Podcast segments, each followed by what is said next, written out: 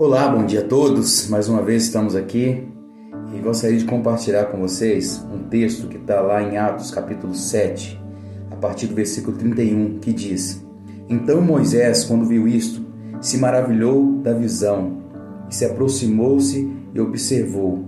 Foi dirigida à voz do Senhor, dizendo: Eu sou o Deus dos teus pais, o Deus de Abraão, o Deus de Isaac, o Deus de Jacó. E Moisés, todo trêmulo, não ousava olhar. Disse-lhe o Senhor: Tira as sandálias dos pés, porque o lugar que você está pisando é santo.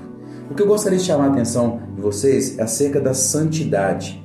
É, a santidade ela permanece.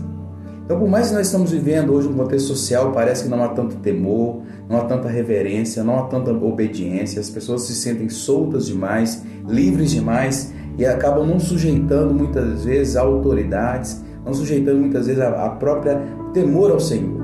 Então o que eu venho falar com você é que as coisas santas, elas ainda existem. As coisas santas, elas ainda permanecem. Então aqui Deus chamou a atenção de Moisés, Moisés, tira sandálias. Você está achando que é o quê? Você não é nada. Eu sou Deus Santo. Então existe um temor nos dias de hoje. Precisa existir e precisamos ter esse temor nos dias de hoje. Saber que as coisas santas, porque o Deus Santo ele permanece. O Deus Santo é eterno. O Deus Santo está conosco.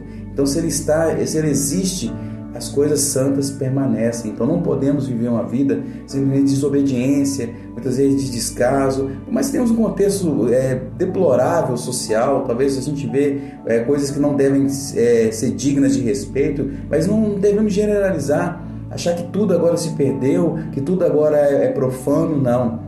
As coisas santas permanecem, porque o Deus Santo está presente. Então que nós possamos meditar a santidade de Deus, santidade das coisas de Deus, em nome de Jesus. Um forte abraço para você, Deus abençoe.